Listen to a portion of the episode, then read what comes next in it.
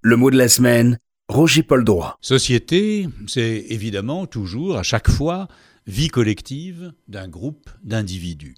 Mais la grande différence, la première coupure, existe entre les sociétés animales et les sociétés humaines. Dans les sociétés animales, les individus vivent ensemble, mais de façon toujours identique.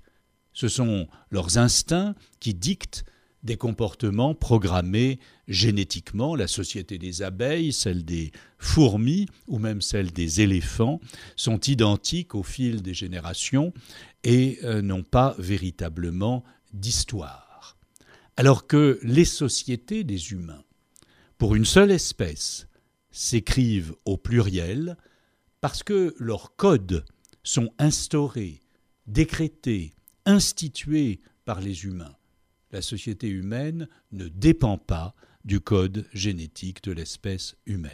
Et ce lien instauré de la société est lié évidemment au langage qui détermine lui aussi les coutumes, mais également les liens commerciaux, les échanges culturels.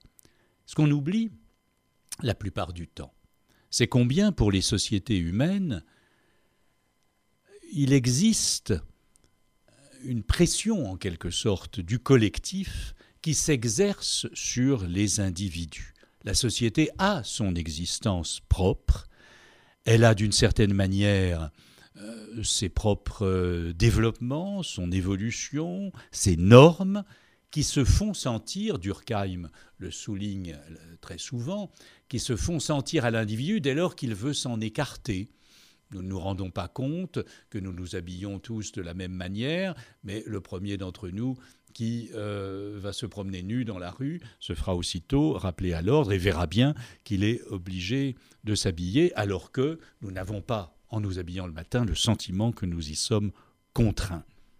Il y a donc toute une série de pressions qui s'exercent sur nous et qui pourraient, pour finir, nous faire penser que si nous faisons partie de la société, en même temps, elle s'impose à nous.